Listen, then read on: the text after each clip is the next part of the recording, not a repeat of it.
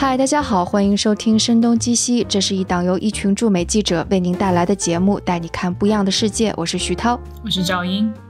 我们的大选旁观者系列节目其实是做到了第三期，那这一次。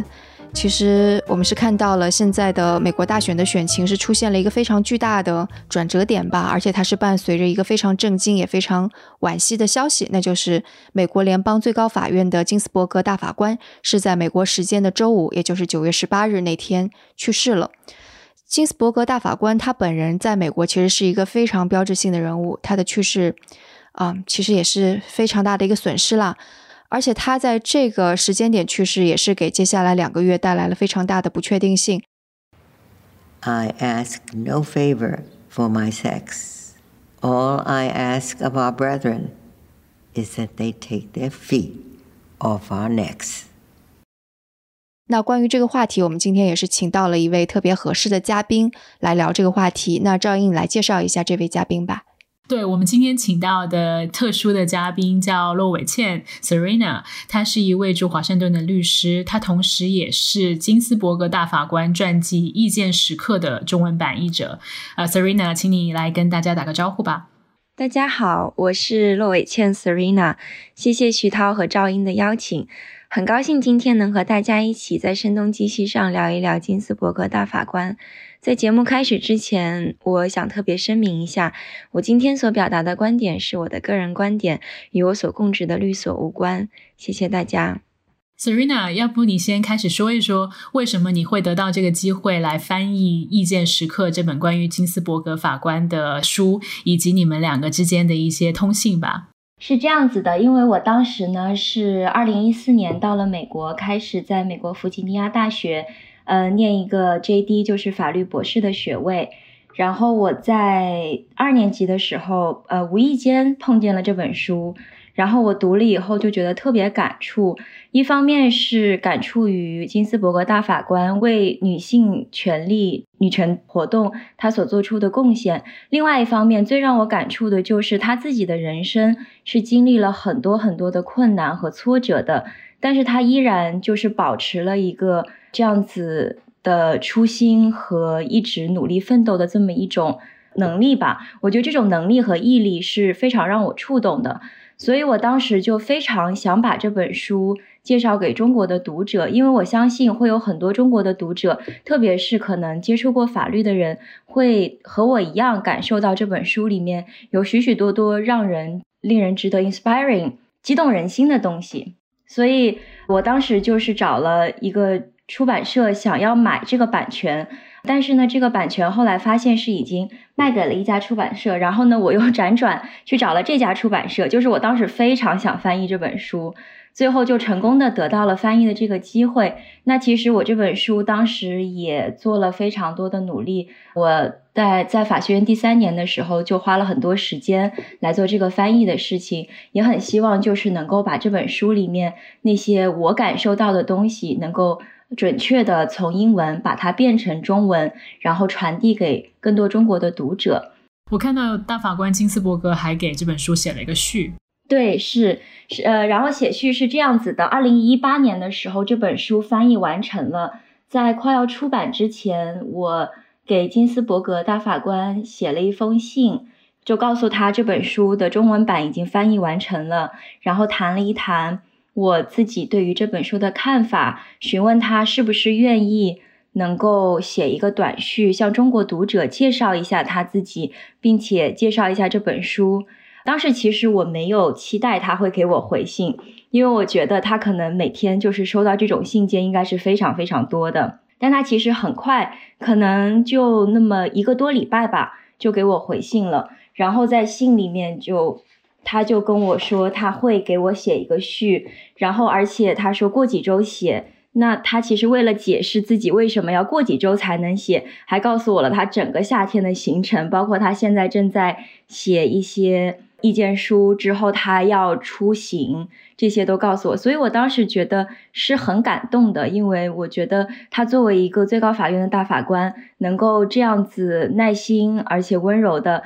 来对待一个法律的后辈，呃，我觉得真的是非常难能可贵。那你听到这次他的去世的消息的时候，当时是什么反应？其实我觉得金斯伯格，因为他其实身体一直不是特别好，他九九年和零九年的时候得过两次癌。那么其实从去年开始，就一直有各种各样的消息，就说，嗯，他住院啦，然后癌症复发啦。所以其实大家心里面，在某些程度上，其实已经就是有预感，可能会发生这样子的事情，只是没有想到那么快。其实他自己是最希望能够撑过十一月大选的，但是可能最后，嗯，相差那么几个月的时间。还是没能够撑得过去，所以一方面是很震惊，另外一方面是非常非常的惋惜吧。对，我觉得金斯伯格去世的这个消息虽然是大家的预料之中，因为他的健康最近几年一直在亮红灯，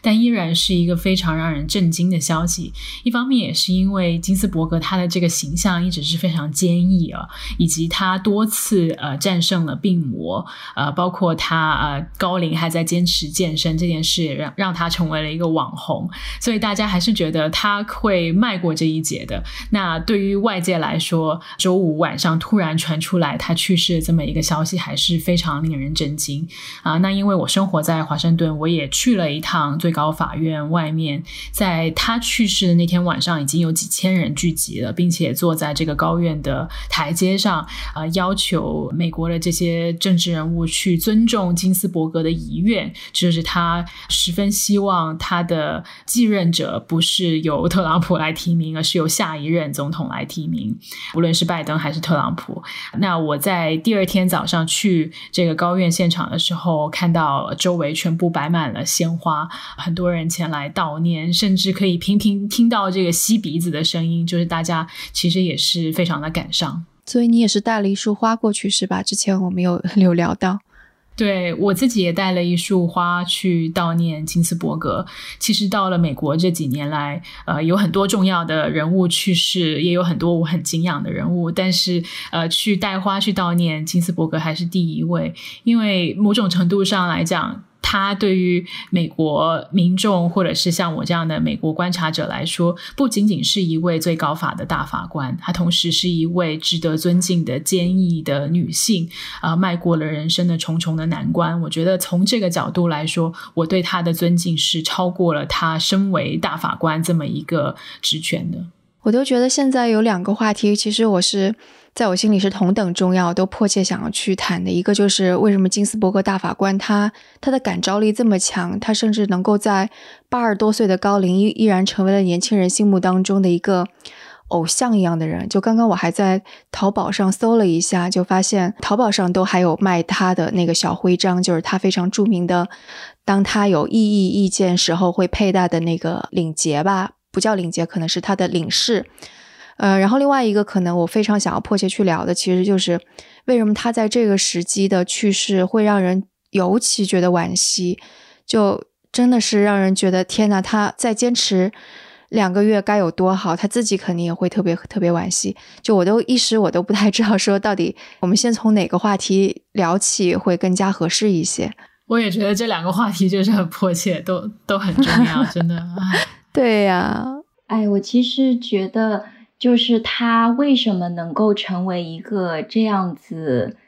巨大的流行文化的符号，确实是一件挺令人震惊的事情。因为有一些批评者会认为说，作为一个最高法院的大法官，他不应该这么样把自己的生活、他的各种想法都。放在公众面前，让大家来去了解他。包括当时其实一六年的时候，他对特朗普的批评是为他招致了非常多的批评的。因为作为一个大法官，大家认为他应该是一个中立的、没有这种政治色彩的这么一个角色。但是在我自己的观察里，我觉得。他之所以可以成为现在美国那么多人，特别是年轻女性心目中的这么一个偶像，很大程度上是因为他是一个完完全全靠自己奋斗得到了今天这个地位的人。而且他，你想他在高中的时候很小就丧父，高中的时候丧母。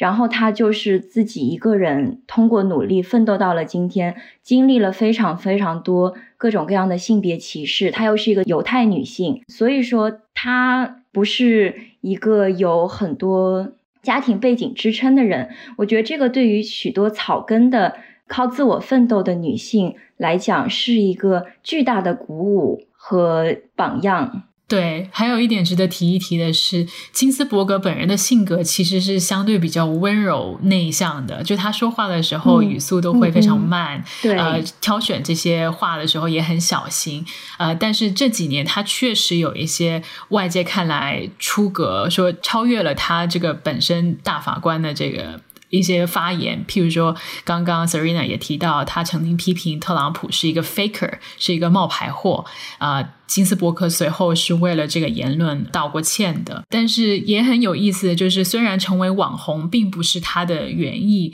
但是他在七十多岁的高龄就成为了年轻一代的自由派的美国人的偶像。这个也让他赢得了 Notorious RBG 这么一个化名，就直译来说就是臭名昭著的 RBG，RBG 就是他的名字的这个缩写。那这个名字的来源其实是来自一位很有名的饶舌歌手 Notorious Big。B I G，但是这位饶舌歌手他是一位黑人男性，而且是高大健硕的男性，跟金斯伯格这么一个瘦小的白人年长女性的形象其实是很不一样的。就是这个对比，其实也说明了金斯伯格这个破圈。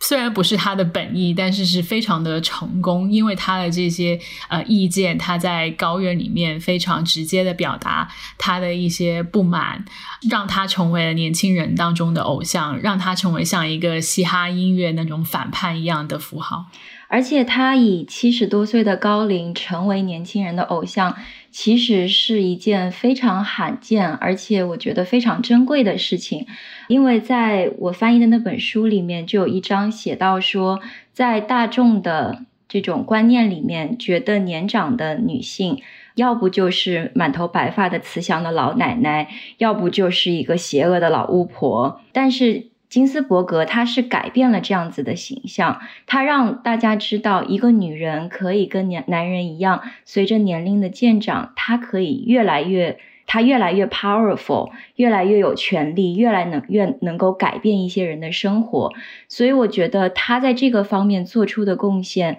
嗯，加上他在法律上做出的贡献，也都是无与伦比的，就是他是一个独一无二的存在。对，我想可能就是经过啊赵一和 Serena 说的这些，大家应该就即使是不知道啊金斯伯格大法官，可能多多少少也会对他有一个印象了。那我想可能就是接下来我们这样子吧，就是我们先来说一下为什么这个 timing 可能真的是特别让人惋惜的一个 timing，然后他的去世会一时激起千层浪，然后我们。私心更多一点，就是把这个讨论完了之后，我们可能会呃聊更多的关于金斯伯格大法官他本身，呃就更更多他的事情。行啊，没问题。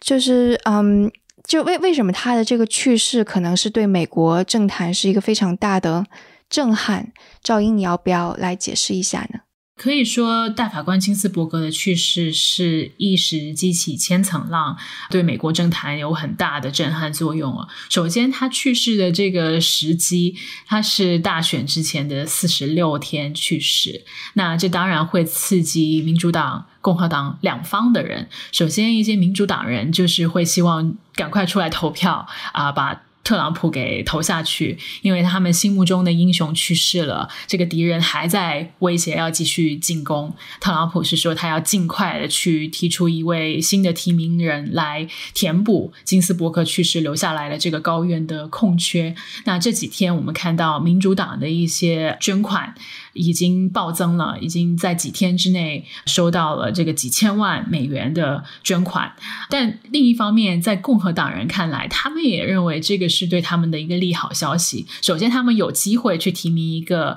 相对比较传统保守的法官到这个高院去；同时，对于大选来说，他们可以展开一个全新的话题，就是金斯伯格的去世会让大家开始谈论这个高院的位置，以及背后两党对于一些社会价值的。的辩论，而不再会纠结于像新冠疫情啊、呃随之而来的经济衰退啊这些对特朗普不利的一些话题。那我们知道，在政治上面，你要去说服一个人的想法，其实非常难。呃，特别是在特朗普这个时代，就是选民对特朗普喜欢还是不喜欢，大部分已经立下了他们的心思。但是改变议题的方向，要比说服他们要容易得多。所以金斯伯格的去世会起到这么一个作用，而且大法官的人选本身挺重要的，对吧？是，呃，这个大法官的人选当然非常重要。我们知道美国是三权分立嘛，那最高院就是其中的一权。最高院里面有九位法官，那金斯伯格去世之后就剩下八位。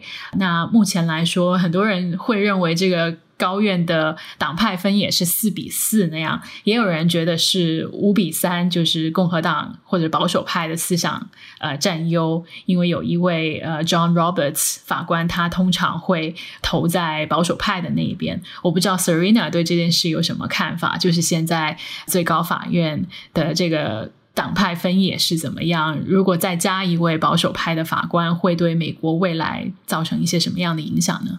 呃，我觉得赵颖刚才说的那个点非常的好，就是现在感觉金斯伯格的去世导致整个大选他的话题变了，而且这个的变化对于特朗普来说是非常有利的一个变化。那么，其实我最近关注到的，为什么金斯伯格的去就金斯伯格的去世对于这个大选的影响，其实还有一点就是特朗普他到底能不能够在大选之前成功任命一个新的大法官？因为当时在奥巴马快要卸任的一六年，就是当时还没有确认特朗普会当选的一六年，也是有一位大法官去世了。然后当时参议院依然是由共和党在掌握的，那么他们当时就提出说，在大选年不应该任命新的大法官，因为应该让美国人民来决定新的总统是谁，然后由新的总统来任命一个新的大法官。那么现在其实共和党是完全抛弃了他们当时自己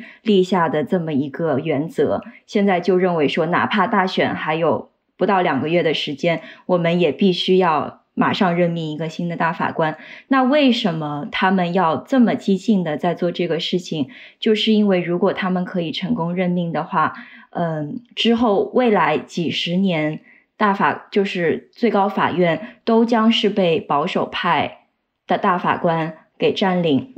虽然我不认为，嗯，大法官他们投票在各种议题上完全是依照自己的党派或者自己的政治。的这种意识形态来进行投票的，但是这个很大程度上是可以让大家来预判他们会在某个议题上如何投票。那么，其实现在最讨论的比较火的一个法律议题就是女性的堕胎权。这个对于很多美国是有那个宗教信仰的人来讲，是一个非常大的、非常重要的这么一个议题。那么，其实。特朗普他的一个很大的卖点就是他一定会任命一个大法官来废除当时一九七三年确立了女性堕胎权的 Roe v. Wade，就是罗伊诉韦德这个案子。然后这个我我认为对于很多保守派，特别是有宗教信仰的美国人来讲是非常非常有吸引力的。那么对于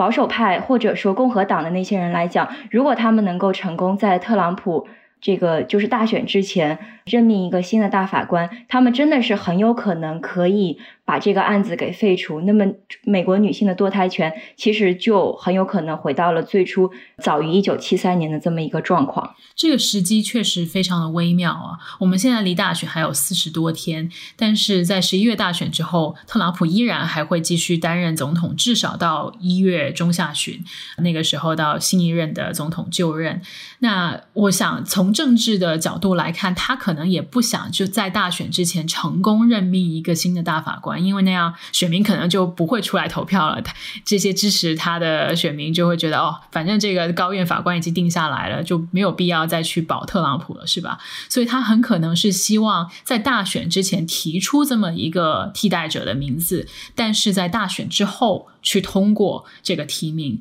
那在历史的时间上面看来，这也是相对比较合理的。像从一九七五年至今，大法官的提名到通过国会的任命，平均需要七十天的时间。所以从这个国会的时间上来看，在大选之前通过这个提名也是相对可能性不是很大的。同时，这个高院提名现在是六十五岁以上选民最关心的议题之一，也是特朗普这执政这几年来说一直在自夸的这么一个政绩。他已经提名了两位的高院法官。那我们刚刚说了这么多法官为什么重要？这也是因为法官是终身制的，所以他们会做到去世或者是退休为止。所以刚刚 Serena 才说，新一任的法官去改变了这个法院的意识形态分野之后，可能会影响美国政治几十年的时间。大家应该也记得，在两千年的美国大选当中，曾经出现过一个局面是非常紧张啊。当时小布什跟戈尔就呃佛罗里达州的一些选票点算展开了一场论战，闹上了高院。当时是说，呃，佛罗里达州有一些票是否应该重新点算这个问题，这些票呢，就是会决定谁拿到白宫的位置。那当年在高院是怎么做出裁决的？呢，Serena，其实当时就是高院，他们也是基本上以保守派和自由派两个派系进行划分，进行了投票。那么最后其实是保守派赢了，然后这个胜利就直接把小布什送上了这个总统的宝座。那么当时其实是肯尼迪大法官和欧康纳大法官他们撰写了这个判决书，他们认为说，如果重新计票的话。那么会违反宪法第十四修正案的平等保护的条例，但是当时金斯伯格其实非常不同意，因为他认为联邦政府应该尊重州法律，但是他认为在这个案件里面，保守派的大法官就是为了让自己保守派的总统候选人成为总统而忙不迭的进入到了这么一个决定的过程中，其实就是我们现在也会担心。在这次的竞选当中，会不会也有可能发生类似的情况？所以说，这个大法院现在金斯伯格突然去世产生的不确定性，这也是一部分的原因。为什么这个事情现在在大家的视线里面会那么激烈的出现？对，大家还是担忧，如果呃没有人去替代金斯伯格，然后大选又再一次出现重大的争议，那会不会八位法官又出现四比四这么一个对峙的局面哦？刚刚 Serena 也提到了。二零一六年在选举年也是出现了一位大法官去世的情况，是一位保守派的大法官 Anthony Scalia 在二月份的时候去世。那那个时候离大选还有九个月，当时的总统奥巴马是有提名一位新的大法官人选的，但是当年参议院是在这个共和党的领导之下，那这个共和党的参议院议长呃 Mitch McConnell 是拒绝通过提名。他当时是说，如果白宫跟参参议院是由不同的党派掌握的话，就不应该在选举年通过一个提名，应该由下一任的总统去任命新的大法官。那这个其实不是他本人发明的，这个说法其实在九二年拜登就提出来过。就是美国的政治真的是很有趣，就历史很多时候是互相交叠的。拜登在九二年的时候，他是一名参议员，当时是老布什总统在白宫里面，但是参议院是由民主。党人去统领的，那当时拜登也是担任这个司法委员会的主席。当年九二年是选举年，但是没有高院的这个空缺，老布什正在追求连任。那拜登当时是提出来说，在选举季开始之后，任何最高法院的提名都应该等到选举结束之后再来进行，尤其是白宫跟参议院由不同党派主导的时候，应该要让美国选民来做出选择。所以，二零一六年的 Mitch McConnell 他等于就是运用了这个所谓的 Biden Rule 拜登的规则来阻止奥巴马的提名。他当时写到：“我们的观点是在填补高院空缺方面让。”让人民发出他们的声音。那现在来说，很多自由派的这些选民就是引用 Mitch McConnell 说的话：“你今年应该让我们发出来声音啊！”但是如今 Mitch McConnell 是说，特朗普的提名人会在参议院得到表决。当然，也是因为现在白宫跟参议院都是在共和党的手中。那另外一个值得一提的一个意识就是，其实当年金斯伯格跟那一位呃四年前去世的保守派法官 Scalia，他们的提名都是在参议院九十多票高票通过的。参议院一共有一百个参议员，他们两位虽然在这个意识形态上是完全说不上话，但是两人是很好的朋友，还一起看歌剧，是吧，Serena？对他们两个其实是在法律界非常有名的一段比较奇异的友谊，因为在政治意见和各种法律的意见上，呃，斯科利亚和金斯伯格两个人完全可以说是冰与火的两端吧。但是他们两个关系非常非常的好，包括他们的家人，很多时候都会一起过这个新年。其实昨天斯格利亚的儿子，他也是一位律师，还写了一篇文章悼念金斯伯格。这个他们两位大法官之间几十年的友谊是非常令人敬佩的，因为他们虽然说有非常多不同的政见和法律意见，但是他们能够抛开这些不同的意见，而依然非常。就是真诚的欣赏对方，然后尊重对方的想法。嗯，我觉得其实今天的美国政治也非常需要多一些这样子互相的理解和尊重吧。是啊，也可以看到美国政治的变化是有多大。在二十多年前，他们两位在高院都是高票通过的，但如今这个高院人选已经成为了非常政治化的一个话题。那选民之间也是，如果有不同政见的话，老死不相往来。呃，自由派的人奉金斯伯格为英雄，但是保守派的选民就认为她是这个国家最恶毒的女性，呃，甚至说应会庆祝她的去世。是，昨天我在推特上看到 Georgia 乔治亚的一位参议员，就是在推特上发说，他要希望那些因为金斯伯格确立的女性堕胎权而死掉的三十万婴儿能够 rest in peace，能够安息。然后，其实这个就是一个非常明确的显示出了美国现在社会的分裂。呃，两年前我有一次去听金斯伯格的一个演讲，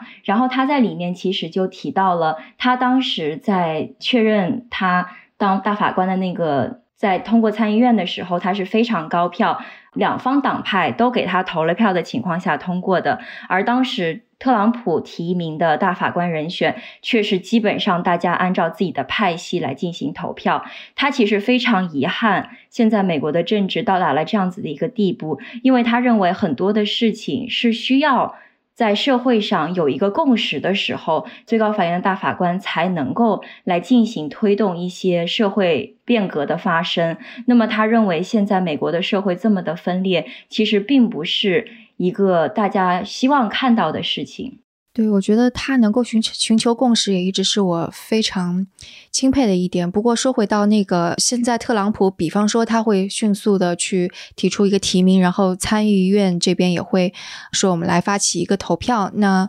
结果会怎么样？是还是会类似于高票通过，还是会险险的通过，还是说可能特朗普的这个人选会像二零一六年那样，其实是被否掉的？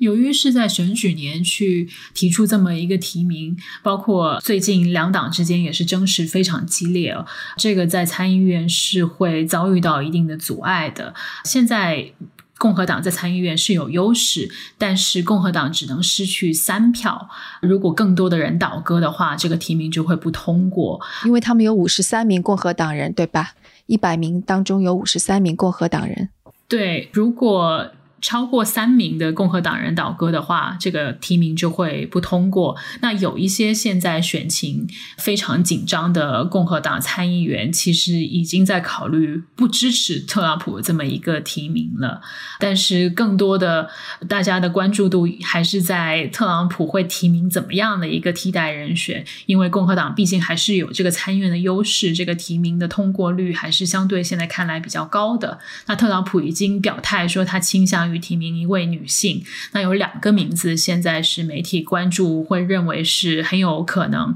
出现的提名人。一位叫 Amy Coney Barrett，网上已经叫她 ACB 了。她今年四十八岁，是一位虔诚的天主教徒，在这个保守派的圈子也是颇有声望啊。尤其是她有七个小孩，呃，其中收养了两位非裔的孩子。那他认为法官对宪法的理解应该是忠于美国的开国元勋的理解的。另外一位叫 Barbara Lagoa，他是五十二岁的一位古巴裔的美国人，是在佛罗里达州的一位法官，他也是一位天主教徒。那相信如果选择他的话，呃，对于特朗普来说，可以对拉美裔的选民起到一个催票的作用。其实我觉得特朗普能够说出接下来一定会推举一个女性的来做大法官，这个已经算是金斯伯格大法官的 legacy，就是他的影响力的一部分了。我觉得，我不知道这么理解对不对。Serena 可以说一下最高院里面女性法官的这么一个历史。就金斯伯格是第二位，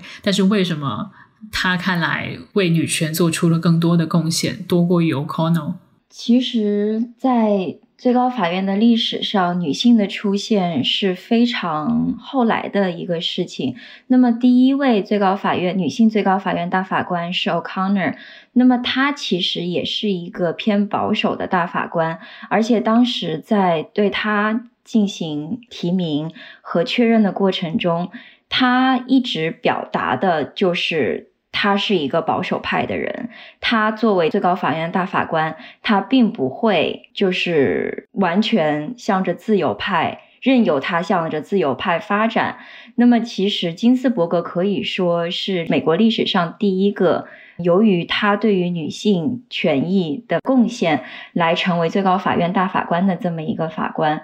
虽然说 O'Connor 后来在。法院上当大法官的期间，他在很多议题上是帮助推进了女性权益的发生。但是可以说，金斯伯格他依然是整一个美国历史上第一个真正是为着从他的开始做大法官到他今年去世，一直在为女性权益。不断的进行斗争的这么一个法官，那其实如果说特朗普现在他已经承诺他一定会任命一个女性大法官来做法官，这在某个程度上来说是的，我觉得这是一个胜利，因为女性。确实，它并不是一个常见的存在。嗯，就这里的话，我想说一点，就是当时有人问金斯伯格说：“你认为什么时候多少女性在最高法院的席位上，你才觉得够多？”金斯伯格说：“我认为要有九位。”那其实大家当时听众都觉得非常震撼，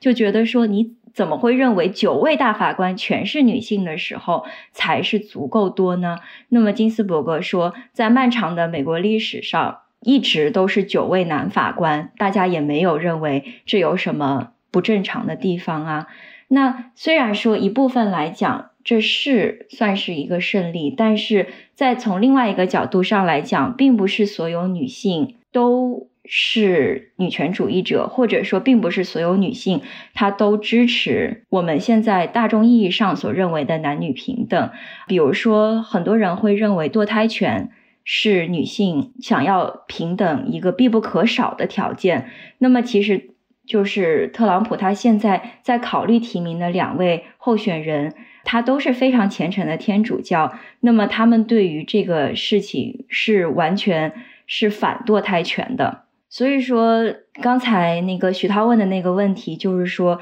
特朗普现在愿意提名一位女性，是不是说明？金斯伯格他的斗争得到了一些成效，我觉得是也不是，就是要看你如何看待这个问题。其实我看到特朗普的这两个就是可能性最大的提名的时候，我一直在想，这两位女性究竟是什么样的态度？他们是温和的呢，还是非常坚定的保守派？然后他们会像那个 O'Connor 那样是成为其他的女性大法官？因为现在。应该是大法官当中还有另外两位女性大法官是吗？如果我没有记错的话，嗯，对，他是会能够像当时康纳跟金斯伯格大法官一样，一起携手来做出一些更加温和的往前推动的事情呢？还是说他们其实可能并不会就达成这种状态。其实这个是我不太知道的，不过我也不知道，就是你在业内的时候会不会有听到过关于他们的一些消息啊、传闻之类的。就是在许多有可能认为自己有可能会成为最高法院大法官提名人的法官，他们都会比较不愿意显露太多自己的政治倾向。至少这是在特朗普时期之前，许多大法官他会比较愿意做的一个事情。因为如果说一个法官他显露了太多的政治倾向的话，其实并不利于他自己保持一个中立这么一个不那么政治化的形象。但是呢，就是在我对 Amy Barnett 这个的了解可能稍稍的多那么一点点。那么在我看来的话，她在某些。女权主义者可能认为非常关键的女性议题上，我认为她继续保持这种自由派的意识形态，可能是希望比较渺茫的。其实之前有看那个关于那个欧康纳的，他的也算是一部分的传记吧。他其实是一直是一个共和党人，然后他在那个亚利桑那州应该是也有一段就很长时间的政治生涯，也是被共和党人给包围着，所以他是非常知道如何在共和党人中间获得声望，然后并且获得很好的支持的人。所以当时很多女权主义者对他是非常失望的，就觉得他明明是可以去为。呃，很多平权或者女性，或者是就是不说平权吧，就女性争取一些什么，但他却没有做。还有人就是非常粗鲁的，就给他下了一个断言，说他是把自己的类似于未来的仕途看得远远比其他东西更高的。就是那本书当中，其中有一段还挺让我触动的，就是当他当了大法官之后，批评了他的那个。女性也带着他的女儿去拜会了欧康纳，然后当时就是欧康纳也是非常大度的带着他们，就是去看了法院啊什么，传达出来一个信息是，也许有时候你可能就是的确要啊，类似于外圆内方这种，然后你才可以获得一席之地，你才可以获得最终的那个权利，然后你才可以做出更好的改变。事实上，这个第一位成为大法官的女性和。金斯伯格他们也携手了，做了很多事情。当然，我觉得这都是臆测啦，就这都是我我自己在瞎想的事情。其实，我觉得如果先暂时抛开我们对于这种女性权利和政治见解的不同来讲，我觉得在一个大法官的这个席位上，如果女性她们的政治光谱是有很多多样性的，这对女性而言也是一件更好的事情。就如果我们先不考虑一个非常保守的女性大法官被任命之后可能会对女性权利造成什么样的损害，那么如果说我们在这个大法官的这九名大法官里面有四位女性大法官，而这四位女性大法官她们本身就有各种多样性，不管是她们的政治背景、她们的政治理念、她们的法律的。这种方式，包括他们的成长背景，这是一件非常好的事。因为当时其实欧康纳和金斯伯格他们两个人关系私下关系是很好的。金斯伯格他也就是经常提到说，他跟欧康纳两个人其实长得完全不像。政治理念也完全不一样，但是很多到最高法院来进行辩论的男性律师都会认错他们两个，经常把金斯伯格叫欧康纳，把欧康纳叫成金斯伯格。他就希望大家能够意识到，仅仅因为你是女性，并不意味着你一定是自由派，也并不意味着你一定是有某种政治理念的。那么，我觉得。就我先抛开这个对于女性权益的损害而言，如果说我们能够看到一些更多样化的女性得到了这个最高法院的席位，我认为这个对于女性权益的发展也是本身就是一件促进的好的事情。这是一个很好的点，还有一个很值得一提的点是，金斯伯格他虽然被视为是一个呃争取女性权益的人，其实他争取的是性别平等、平权。他其实为很多男性争取过利益，是吧，Serena？是是，所以就是金斯伯格他其实他的理念一直就是认为性别平等意味着没有任何人应该因为自己的性别而受到歧视。那么这个任何人里面就包括男性和女性。他一直认为性别歧视一定是双面的，它既伤害男性又伤害女性。所以当时他在做民权律师的期间，他受理了许多男性原告的这么这些案件，包括有一个非常著名的案件，他就是是为一个男性丧妻的男性争取到了政府的福利。当时的法律就是说，只有丧夫的。女性才可以得到那个福利，他认为这是非常不公平的。那其实这个案件，他当时最后是在最高大法院以九比零大获全胜的。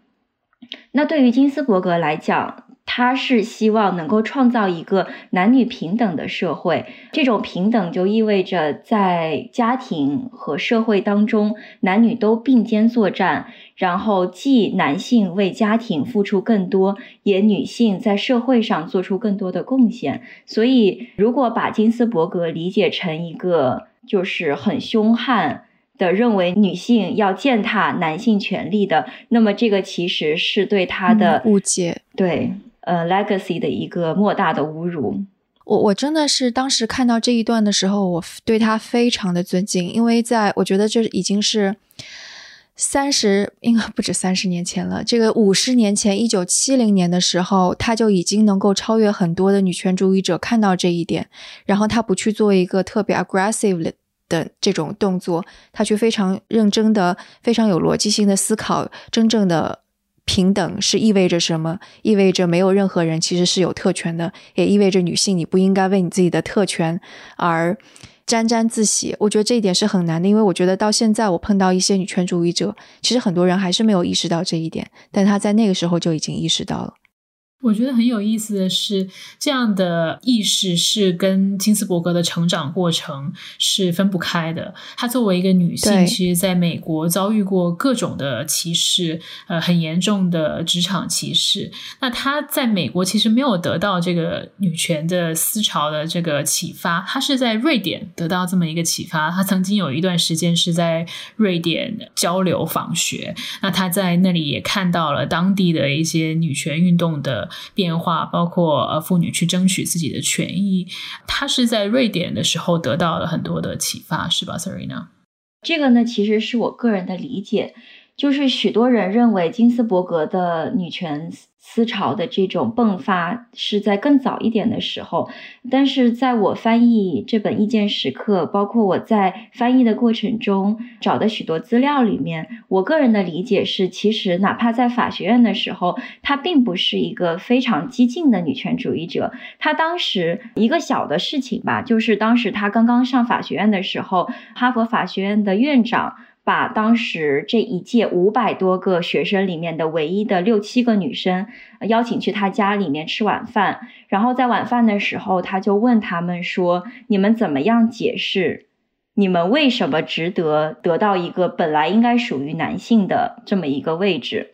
金斯伯格当时不知道如何作答，他最后犹豫了很久，说：“因为我的丈夫也是一位律师，我想跟他有更多共同的话题。”所以说，在我看来，至少在那个时候，金斯伯格他并没有意识，就并没有完全清醒、明确的意识到性别平等的重要性。他这个，我觉得是。无可厚非的，因为当你在一个充满歧视和偏见的社会环境里面，你要脱开这个社会环境是非常非常困难的。那么，其实是他在法学院毕业之后，一九六几年的时候，一九六二年的时候，他受邀去了瑞典学习瑞典的民事诉讼法。那么，在那个时候，其实，在瑞典那边，女性权益的活动是非常如火如荼的正在进行的。那么，他观摩了许多关于男女平等的辩论。观摩了很多政府为了消除性别偏见而做出的努力，在那个时候，我认为他才是真正开始系统性的思考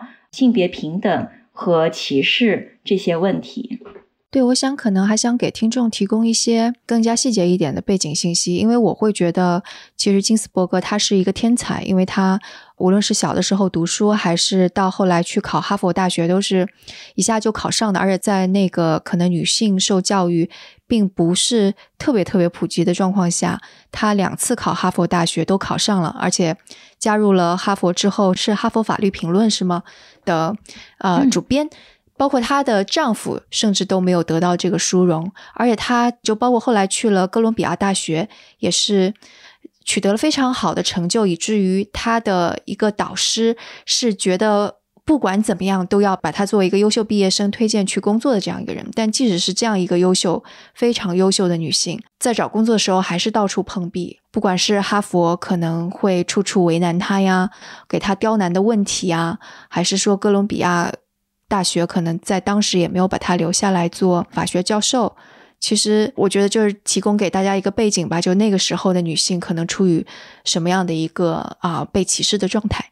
金斯伯格这个人是个天才，我觉得是这样子的。他是一个非常非常聪明、非常非常勤奋的人，这个是毋庸置疑的。他当时上哈佛法学院的时候，还带着自己年幼、非常年幼的女儿，但是在那样子的情况下，他依然是一下子就考上了哈佛法学院，然后一直名列，就是成绩名列前茅。就是他的智慧和他的能力，这个是无可置疑的。而且他当时既要照顾。年幼的女儿又要在那个哈佛法律评论上工作，就任何念过法学院的同学可能都知道，就是这个是一个非常非常占时间的这么一份工作，还要学习。呃，但是可能给大家讲一个比较有趣的他的小点吧，就是金斯伯格其实考驾照就是考了多次都没有考过。嗯，对，是，所以可能天才。都还是有一些自己的缺陷的吧。然后她在哈佛念了一年之后，她转学去了哥伦比亚大学，是因为她的丈夫马丁需要去纽约工作，那么她不愿意跟他分开，所以她就转学去了哥伦比亚大学。她在转学的时候，其实甚至哥伦比亚大学都没有给她任何承诺会给她颁发学位，所以她当时其实是冒了一个非常大的风险，为了家庭。的这么一种付出，冒了一个很大的风险去了哥伦比亚大学。然后他在哥伦比亚大学毕业的时候，其实是以年级第一的成绩毕业的。但是他毕业之后，在求职的时候依然屡屡碰壁。一方面，她是一个已婚已育的女性；另外一方面，她是一个犹太人。在那个历史时期的美国，其实犹太人是比较受到歧视的。那么他在毕业之后，没有任何一家律所愿意招他，没有任何一个法学院愿意要他，所以他当时也是经历了嗯比较长的一段时间非常迷茫的时候。然后呢，他最后得到工作是因为他的法学院的教授，就像许涛刚才你说的，他的教授认为金斯伯格。这个人是一个法律界不可或缺的人才，然后各种软硬皆施，一定要让他的一个好朋友的法官让金斯伯格去做他的这个法律助理，金斯伯格才成功的找到了工作。包括金斯伯格是被这个克林顿总统提名的，但其实他一直都不是这个克林顿中意的大法官人选。在提名之前一个星期列出来的一系列名单里面，金斯伯格都榜上无名，基本上是最后时刻他才是一位杀出来的黑马。之前克林顿想要提名的是一位男性，但是在金斯伯格的这个提名上，她的丈夫马丁也是做了很多的工作，到处去游说他的好。友们是吧？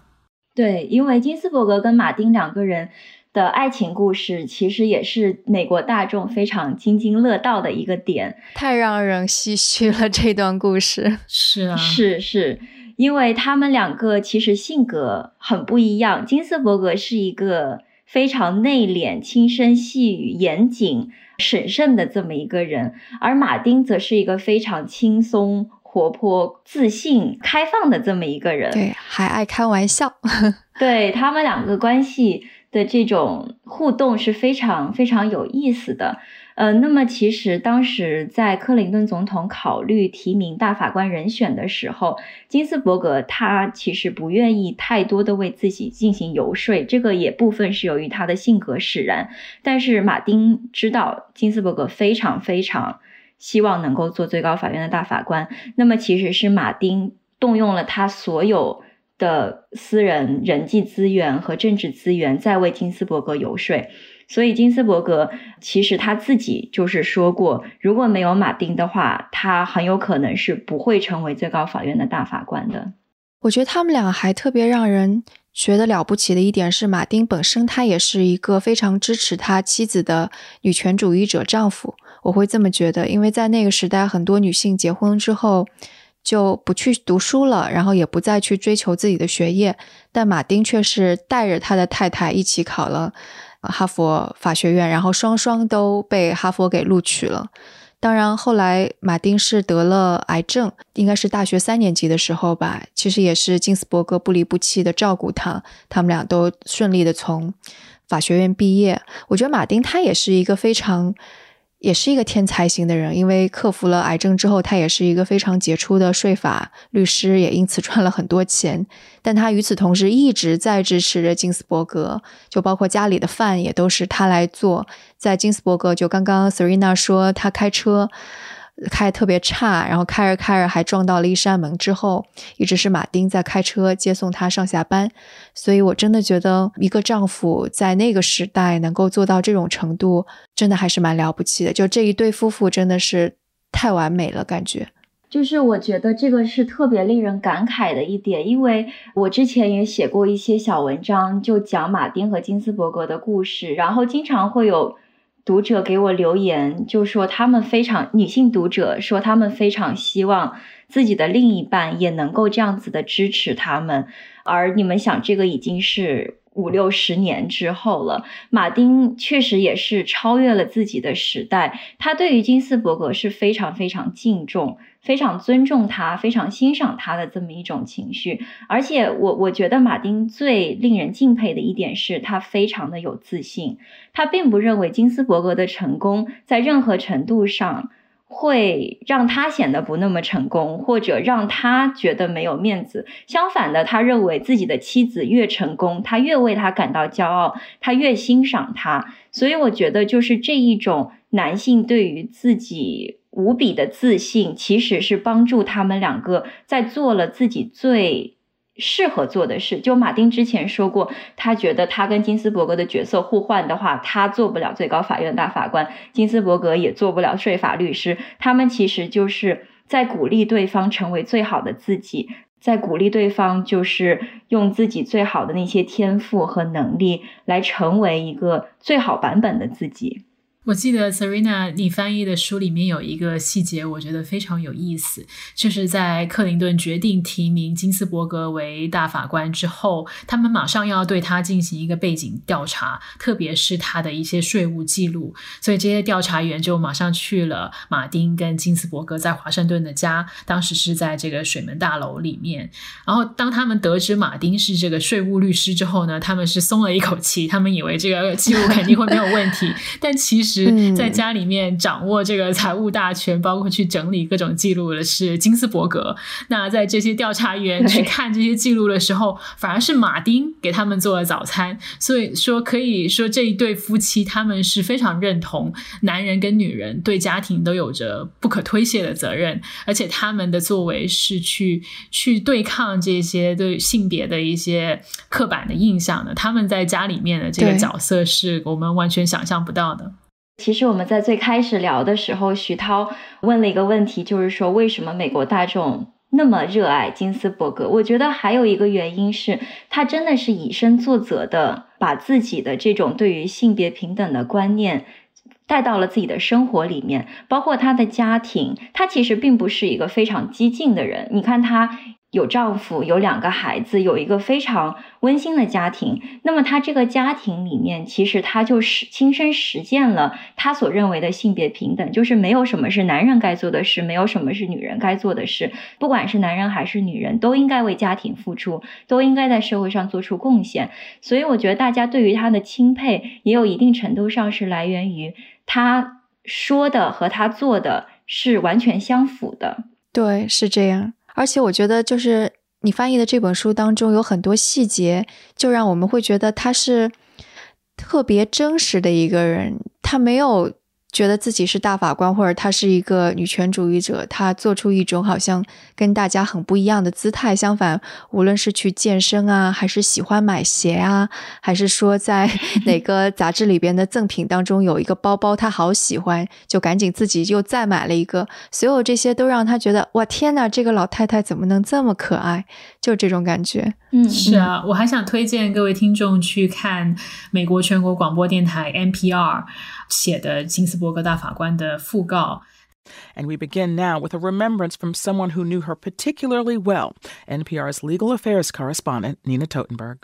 那写这篇文章的记者呢，是专门追这个最高法院线的记者，他跟金斯伯格大法官也是多年的好友。One night, when she'd taken me to some event, we were walking down a hallway, and I said to her, "Ruth, I've started to date someone." 它里面有说到，就他们两个关系好到这个记者跟金斯伯格大法官说：“哦，我最近在约会一个新的人。” In my mind's eye, I remember her stopping in her tracks, looking at me very hard, and saying, "Details. I want details." Ruth always did love gossip. The more, the better. 然后金斯伯格大法官的反应就跟我们所有女性朋友一样，两眼瞪圆说：“八卦一下，I want details，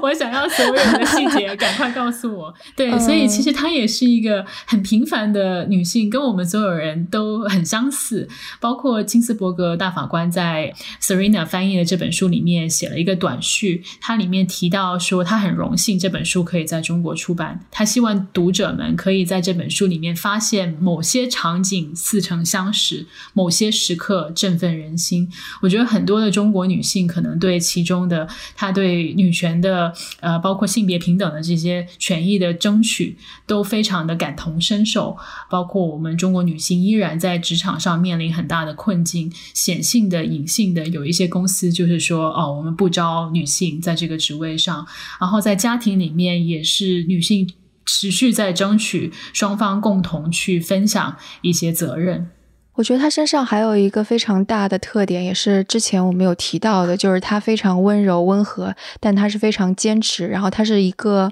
就是不断的把就是他跟他意见对立的人拉成合作者的这样的一个角色，使得他其实无论是在大法官的这个角色上不断的。同化跟他意见不一样的人，同时其实也是弥合了可能两个党派，而这恰恰是无论是女权主义者在做斗争，还是平权过程当中，还是说现在美国这种分裂的状况下，甚至我们放到全球这种比较分裂状况下，我觉得都很需要他这样的人，就是温和且坚定，而且相信其他人是可以被理性说服的。就我用一种正确的方式。去说服他，这是可以做到的。我就觉得这个特点太珍贵了。我看到那本书里边反复提到这一点的时候，我每次都觉得特别的珍贵和感动。我也觉得，就是金斯伯格在坚定自己的想法。和拉拢同盟这两件事情上做到了非常好的、非常难能可贵的平衡。因为很多时候这两件事情你很难同时做到。因为如果你想要同盟，可能你对于你的一些观点，你需要做出一些让步。当你非常坚定你的你的观点的时候。你就会失去一些同盟，这也是为什么金斯伯格他的一个理念就是认为社会的变革必须一步一个脚印，慢慢的发生，就是你得给人们时间，不管是你的同盟还是你的对手，你要给他们时间来慢慢的接受一个社会观念。但是对于金斯伯格非常温和的这种方式。我觉得是非常值得赞许的，但是我我觉得在女性权益的斗争当中，一些比较激进的、比较大声的喧闹的，这也是必要的。嗯，就我当时呃写了一篇关于金斯伯格的悼念的文章之后，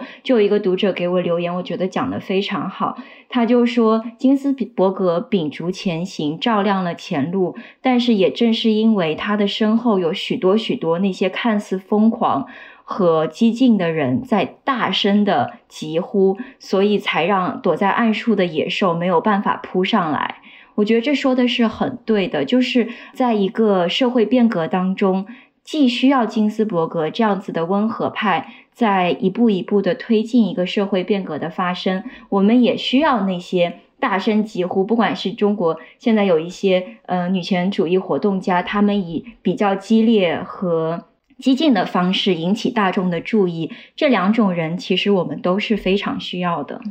对，是这样。所以，我们回到那个，还是回到这个时间点上，就这一次金斯伯格大法官去世之后，最坏的情况会是怎样？我觉得有几种 很可能很坏的情况，一是这个大选结果又出现像两千年那样的重大争议，然后在高院你会有四比四这么一个。一个僵局哦，如果还没有任命到大法官的话，同时这个国家的政治极化又会进一步的加剧，因为现在特朗普以及参议院的议长都坚持要去尽快的填补这么一个空缺，那这明显是违反金斯伯格的遗愿以及民主党支持者的愿望的啊。那如果去强推这么一个提名，那会不会这个社会又会出现更大的动荡啊？尤其其实今年我们已经有了之前 Black Lives Matter 这些种族歧视的抗议。目前来说，这样再度出现全国性的抗议，也不是说没有可能。而且，我觉得还有一个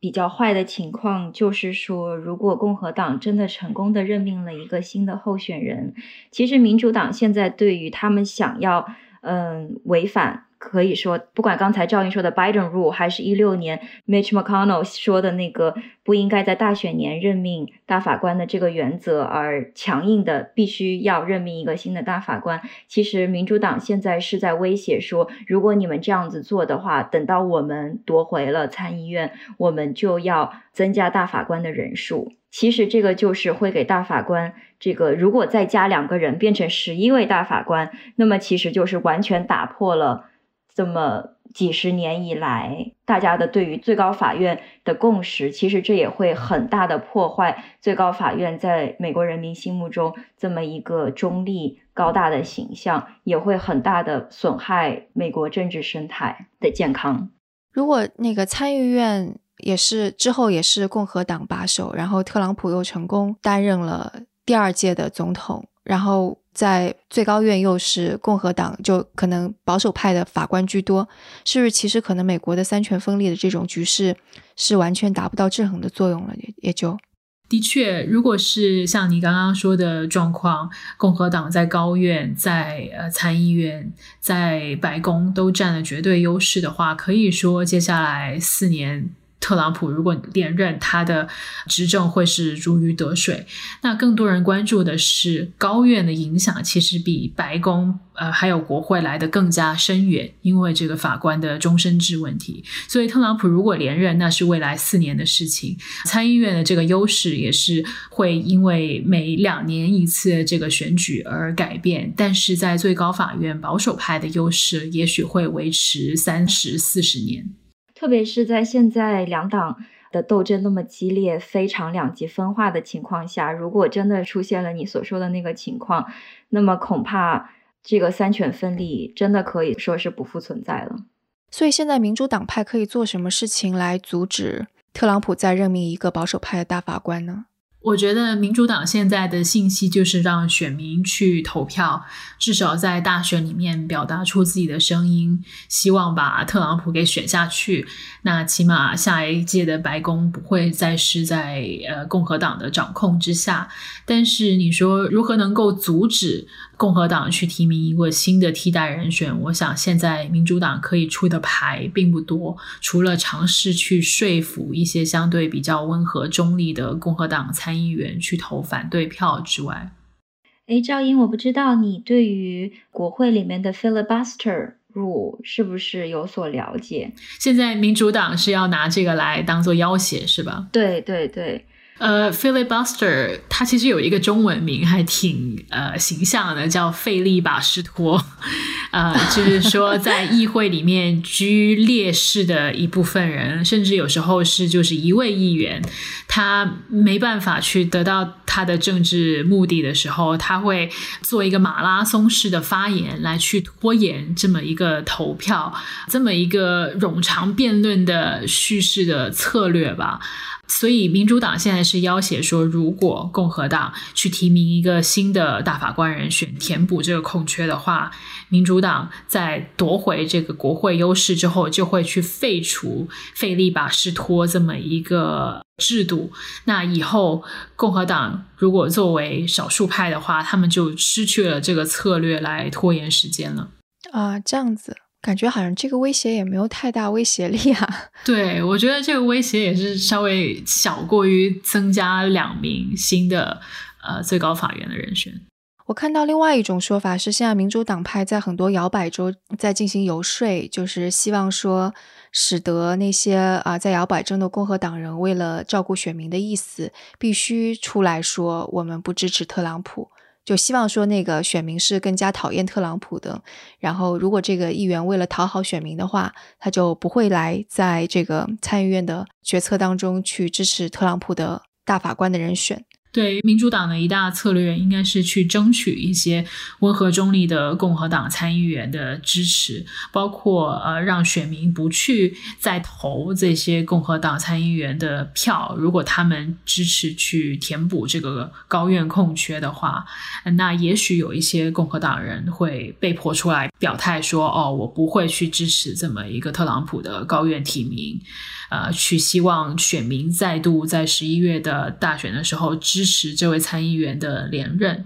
但是如果这个参议院的投票是在大选之后的话，也许这些共和党人就会鱼与熊掌兼得了。先是表态反对这么一个提名，然后一得到连任之后，又继续在国会去支持这么一个提名，这也不会是不可能发生的事。不过现在共和党派当中也有一些，我看有一个词叫 “Never Trumper”，是吧？就是坚决反对特朗普的一群共和党人。他们现在也跟一些民主党派的人会在一起搞些事情啊，或者是讨论一些政治同盟之类的事儿。我不知道这部分的人是不是已经还算是比较多的，就开始慢慢变多了。对，可以说比起四年前来说，现在 Never Trumper 就是不支持特朗普的共和党人是发生的声量。更大了，包括在民主党的这个党代会上面，也专门有一个环节是让这些会投拜登票的共和党人来发言。那其中还有 John Kasich，就是以前俄亥俄州的一位州长，他在四年前也选过美国总统啊，但是他就是没有胜出，没有战胜特朗普在这个党内初选当中。但是像他这样一个呃还在共和党党内饱受尊敬的政治人物。出来表态支持拜登，其实是对于民主党来说是一个利好。也许这些 Never Trumper 真的会成为决定这一届美国大选结果的关键人物。看到说罗姆尼可能也是这样一个不会去支持 Trump 提名大法官的人选，就这是《纽约时报》的报道的，所以我也不知道是不是已经真的有表态了，还是怎么着。罗姆尼好像一直有表态是是反对特朗普的，对，是呃，包括在这个弹劾案里面，他也是投票支持弹劾的。当然，最后特朗普在参议院没有被成功弹劾。好像我们也聊的差不多了哈，还有什么我们是没有聊到的吗？我觉得差不多了，或者是 Serena 有什么补充的？我觉得金斯伯格呢，他是一个非常传奇的人物。而且他的一生经历了非常多的艰难困苦，然后他在这种充满了歧视和偏见的社会的这种泥沼中脱颖而出，成就了他现在的这么一个地位。虽然我们不是每一个人都可以做到像金斯伯格那样子，但是我们可以每一个人都像他那样子，去坚定的、温和的发表自己的观点。去团结一切能够团结的力量，去帮助身边每一个可以帮助的人。我觉得这个就是金斯伯格他的一生能够给我们带来的最大的一个鼓舞吧。我真的觉得他是一个还挺了不起，就就我还蛮鼓励大家都去看一下他的传记，我觉得一定会被鼓励到。我之前是学法律的嘛，然后我从来没有为我转行不做法律而感到后悔过。我一直觉得。就这个没什么，就即使是我已经考了司法职业证书啊，把它抛弃掉，我一直觉得没什么。直到看完这本书之后，我突然感觉到心里边有一丝丝的说：“哎呀，我居然把这么了不起的一个可能可以成为事业的抛弃掉了。也许可能我做法律的话，也许是不是能够像他一样做更多事情，一闪而过的念头，但就第一次感到有一一丝丝的后悔。但是你也以因为这本书而受到了很大的鼓舞。你说你健身都特别来劲了，对，是我我觉得之后我肯定也会，就是有一点我肯定是会向他学习的吧，就是要去做一个共识的缔造者。因为我觉得现在最重要的是这个世界上有很多很多很重要的议题，然后其实是大家需要去思考、需要去想的。但是因为种种的原因，在美国可能是两党之争，在中国可能又是另外的原因，或者还有社交媒体太嘈杂的原因，就大家渐渐的就忘记这些事情了。但是恰恰可能做媒体的人最重要的一点就是，你是不是还有能力把这些重要的社会议题提出来，然后提醒大家说，我们其实是可以去想一想的。那就我们也可以，就是 做媒体的人依然是可以做一个共识缔造者的吧。所以就是。所以淘宝上我就毫不犹豫的买了他的小徽章。